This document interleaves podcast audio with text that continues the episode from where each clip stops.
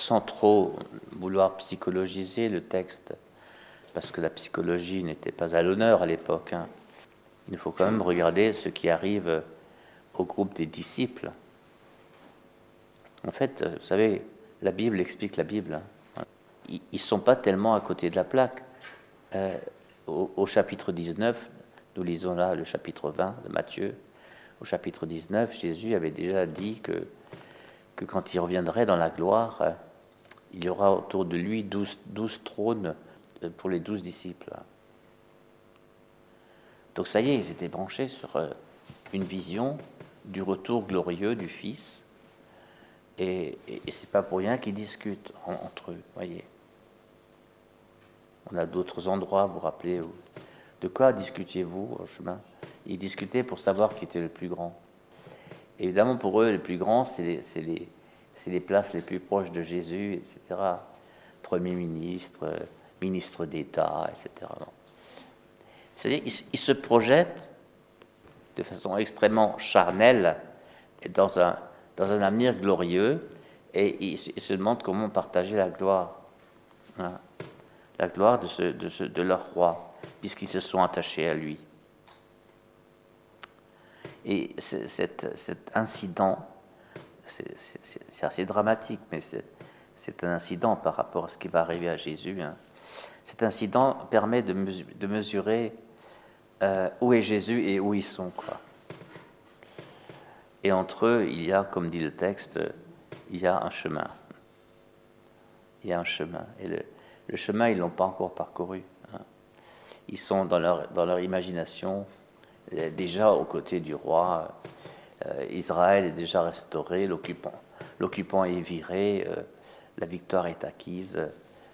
On, on, organise l'État et, pour le gouverner, et eux, ils font partie du ministère. C'est comme ça qu'ils sont. Mais Jésus les a pris comme ça.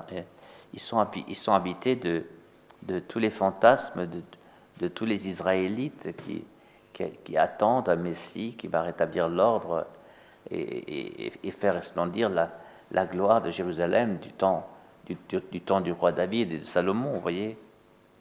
Jésus montant à Jérusalem, c'est dit deux fois. Hein. Voici que nous montons à Jérusalem. Or, il les a avertis qu'à Jérusalem, on, l'attend, sa, tête en quelque sorte a été mise à prix. Hein. Mais il monte volontairement, délibérément à Jérusalem. Voilà. C'est une montée.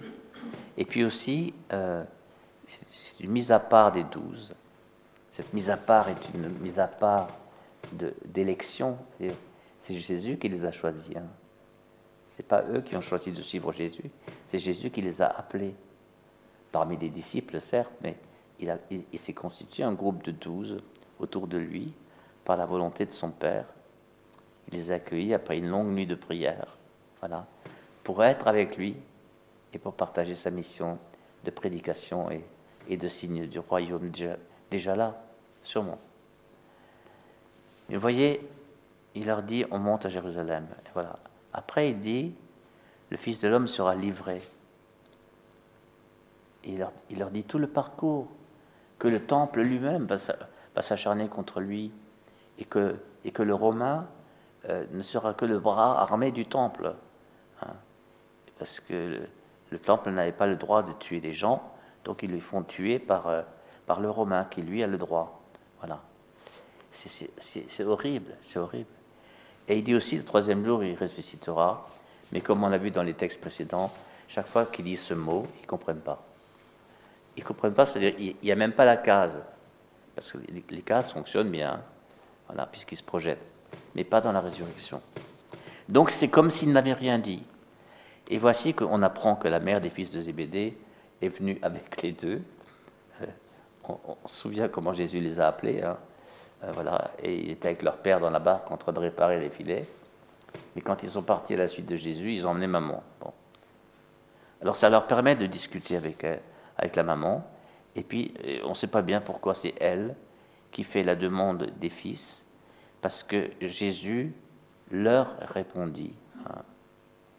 Jésus répondit, vous ne savez pas ce que vous demandez. Voilà. Il leur dit, voyez. Donc, il se trompe pas. Euh, la maman et les fils, c'était. Voilà. Les autres s'indignent parce qu'ils sont branchés comme, comme les fils de Zébédée. Hein. Euh, on, peut se dire aussi, euh, ils s'indignent parce qu'ils ont été plus rapides que eux. Hein, voilà. Mais ils pensent la même chose, puisqu'ils discutaient entre eux pour savoir qui était le plus grand. C'est à peine inventé, vous voyez, sur des indications de la parole même. Mais tout ça est secondaire, c'est juste pour dire ceci, que ce qui est arrivé à Jésus, est impensable, c'est inimaginable, au point que c'est carrément squeezé. Euh, il y, a, un déni sur ça. Ils sont déjà, eux, dans la gloire, mais ils n'ont pas compris que euh, le chemin d'accès à la gloire, c'est la croix. Hein. Et qu'il faut cheminer. Et c'est peut-être ça qui fait que Jésus est tellement patient et miséricordieux. En chemin, il leur dit, voici que nous montons euh, au sacrifice. Hein. Monter, c'est le sacrifice. Montons au sacrifice à Jérusalem, au temple à Jérusalem, on y va pour le sacrifice. Et voici que nous montons. Voilà. Et, ils cheminent avec eux. Et, ils ne comprennent pas. Nous sommes au chapitre 20 de Matthieu, et ils ne comprennent pas. Et donc, il faut absolument le transposer vers nous et nous-mêmes, sommes-nous si sûrs, que ça, que nous avons compris ce que veut dire euh, de, passer par la croix, que la croix est un passage obligé pour aller à la gloire. Voilà. Il y a un autre moment où on se rend compte qu'ils sont à côté, c'est quand il dit euh, Vous ne savez pas ce que vous demandez, pouvez-vous boire la coupe que je vais boire? Vous savez, cette coupe dont Jésus a dit euh, euh, eh bien, si cette coupe pouvait s'éloigner de moi, etc.. La coupe, c'est le destin, c'est même l'accomplissement du destin. Boire la coupe, c'est consentir à son destin. Voilà. Pouvez-vous boire la coupe que je vais boire? Répondre, c'est le, culot de l'ignorant. Nous le pouvons, voyez. Vous vous rendez compte? Ils auraient dit tu veux parler de quoi, maître? Voilà. Mais ils disent Nous le pouvons. C'est tout à fait la signature de leur ignorance radicale. Et Jésus dit Ma coupe, vous la boirez. Euh, et on sait que Jacques, c'est le, premier des martyrs parmi les douze. Hein. C'est même dans le livre des Actes. Ma coupe, vous la boirez.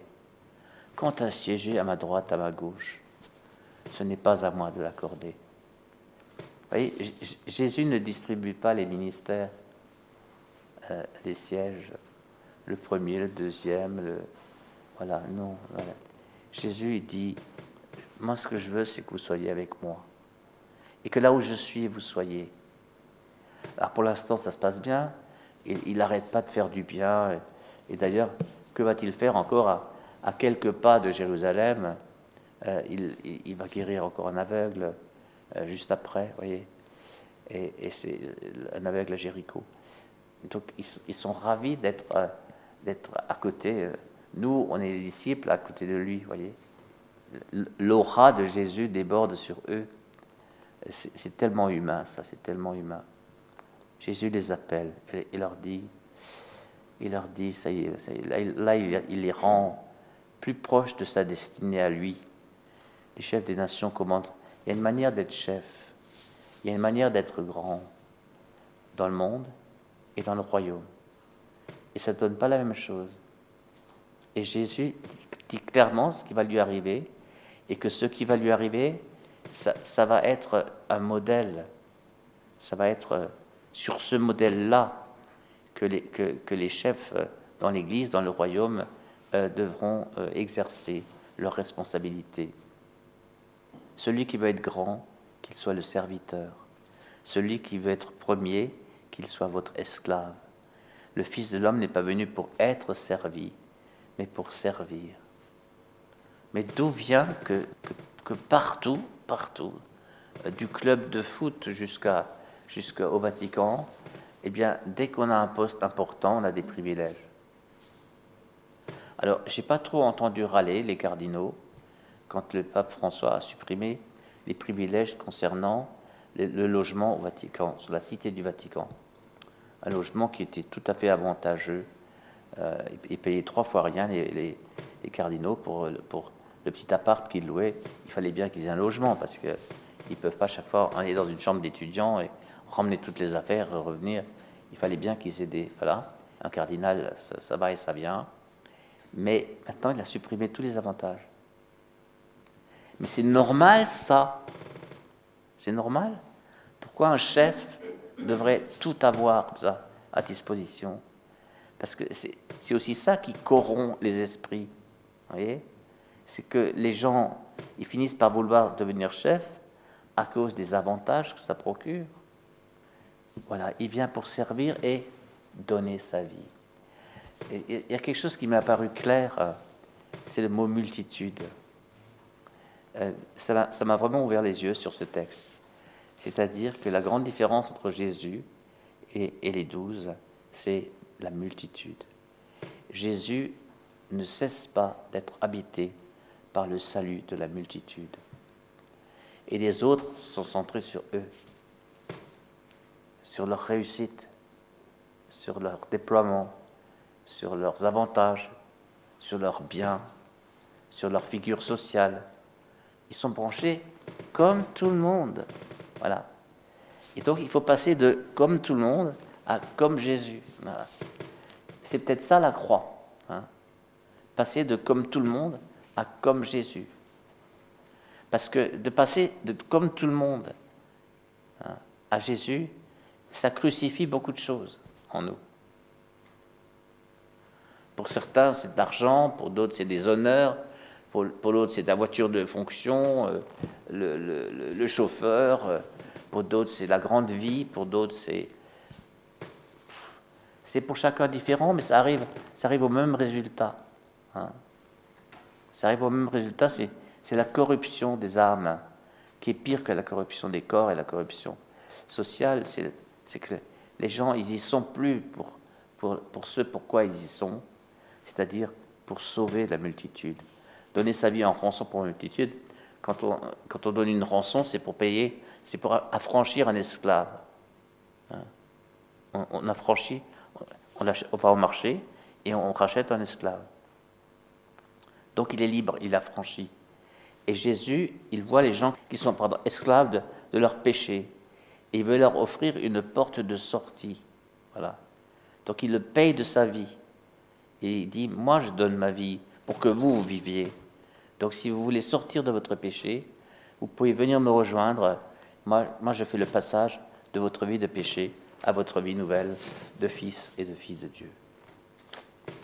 Le passage, c'est en moi qu'il se fait. Les, autres n'y sont pas. Et je me disais, faut pas leur jeter la pierre à ses disciples. Sauf si on se la jette à soi-même. Hein. Il ne faut pas leur jeter la pierre. Hein est-ce que véritablement, quand on nous donne un petit avantage, euh, on le méprise, on n'en veut pas, etc.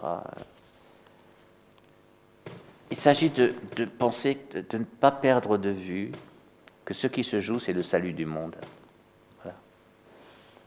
Et que d'être avec Jésus, c'est d'être avec lui préoccupé du salut du monde. Ça veut dire que, que l'homme soit, soit, vivant, que l'homme soit respecté, que l'homme soit dignifié, que l'homme soit servi, que les inégalités cessent, que les pauvres soient élevés, que les riches soient abaissés. Relisez Magnificat, voilà. Et ainsi de suite, voyez. Voilà ce que fait Jésus. Voilà ce que fait Jésus. Et voilà où sont ses disciples. Hein. Euh, au prix de leur vie, si, Dieu le veut, si, je, pense à ces, religieux, religieuses qui, sont dans des régions euh, qui maintenant commencent à être euh, euh, des, les proies pour, Daesh, pour Al-Qaïda, pour, pour l'ACMI, pour tous ces, terroristes islamistes qui, veulent chacun mieux que l'autre rétablir le, Coran pur et qui disent je reste. Ils disent je reste. Voilà, je reste pour, pour soigner les gens, pour pour, euh, pour enseigner, pour témoigner de Jésus, pour euh, je reste. Mais c'est tous les autres disent mais c'est pas raisonnable. Mais non, mais Jésus, Jésus il est raisonnable là. Hein? Il, est raisonnable selon le logos. Hein. Logos, ça veut dire aussi raison. Hein. Euh, sa raison, c'est le logos, c'est-à-dire c'est la logique de Dieu. On ne passe pas juste comme ça euh, dans, la, justice de Dieu, dans la, logique de Dieu. Il faut un chemin, voyez. Alors on nous donne, on nous donne un carême tous les ans, Dieu merci. Euh, on, peut, on peut prier tous les jours, on peut lire la parole de Dieu. Tout ça, ça fait tout le temps cheminer, voyez. Et pour que se fasse ce déplacement nécessaire, sine qua non, sans lequel il n'y a pas la gloire. Souffrir avec lui pour, pour partager avec lui sa gloire pour être avec lui dans la gloire. Voyez. voyez dans les exercices spirituels, la, démarche est extrêmement claire. Mais, il faut les faire et les refaire parce que vous savez bien comment nous sommes. Hein. La chair, c'est la chair. Hein. Eh bien, quand arrive l'épreuve, on dit Mais c'est quoi ce truc? C'est quoi ce truc C'est quoi encore cette affaire pourquoi ça, me, tombe dessus à moi Etc. Voilà. Donc merci euh, à, la parole de Dieu de, de venir nous chercher toujours à nouveau euh, pour nous montrer que la suite du Christ, elle n'est pas acquise comme ça, euh, mais que lui est très patient. Hein. il, nous prend, dès que nous nous déplaçons avec lui, il nous prend avec, ça c'est sûr. Mais, mais, mais il y a encore pas mal de chemin à faire pour, pour adhérer à sa propre vision c'est-à-dire le don de sa vie jusqu'au bout. Il les, aima, il les aima jusqu'au bout. Amen.